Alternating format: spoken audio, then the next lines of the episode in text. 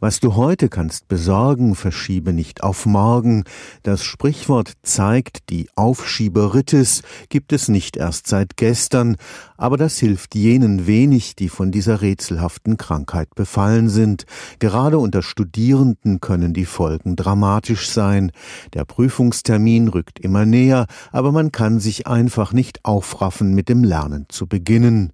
Am Karlsruher Institut für Technologie will man die von der Aufschiebekrankheit Krankheit Betroffenen nicht länger im Regen stehen lassen. Am 5. August startete ein Online-Kurs, in dem man lernen kann, die Sucht zu besiegen.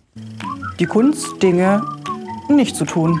Unangenehme, aber wichtige Aufgaben werden aufgeschoben.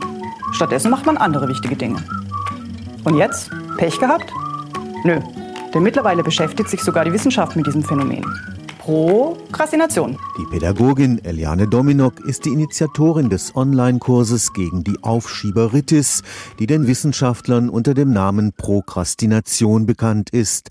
Ein Verhalten, unter dem sehr viele leiden. In den USA zum Beispiel gaben bis zu 70 Prozent von College-Studierenden an, dass sie in einem erheblichen Maße aufschieben. Andere Untersuchungen, zum Beispiel an Universitäten hier in Deutschland, haben etwa 7 bis 15 Prozent an chronischen Aufschiebern ins Tageslicht gebracht. Dabei kann die Aufschieber Berittes unterschiedlich stark ausgeprägt sein. Bei manchen eine vorübergehende Schwäche, ist sie bei anderen chronisch. Prokrastination ist nicht als Krankheit in den gängigen Klassifikationssystemen aufgeführt. Allerdings ist eben hier die Frage, wie stark jemand aufschiebt. Prinzipiell kann man sagen, dass chronische Aufschieber meistens in vielen Lebensbereichen aufschieben, also nicht nur im Beruf, nicht nur im Studium, sondern zum Beispiel auch privat. Chronische Aufschieber leiden unter einem Kontrollverlust. Sie können nur noch schwer mit unangenehmen Gefühlen Gefühlen wie Versagensangst umgehen.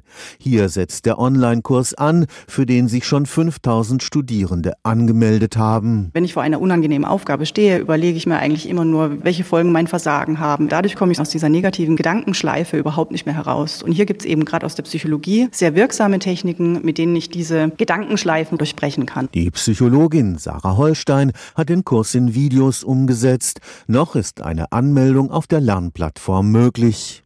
In unserem Fall ist es die Plattform iVersity. Das heißt, um die Videos zu sehen, muss man sich bei iVersity anmelden, was kostenlos ist, und dann kann man eben an dem Kurs teilnehmen. Stefan Fuchs, Karlsruher Institut für Technologie.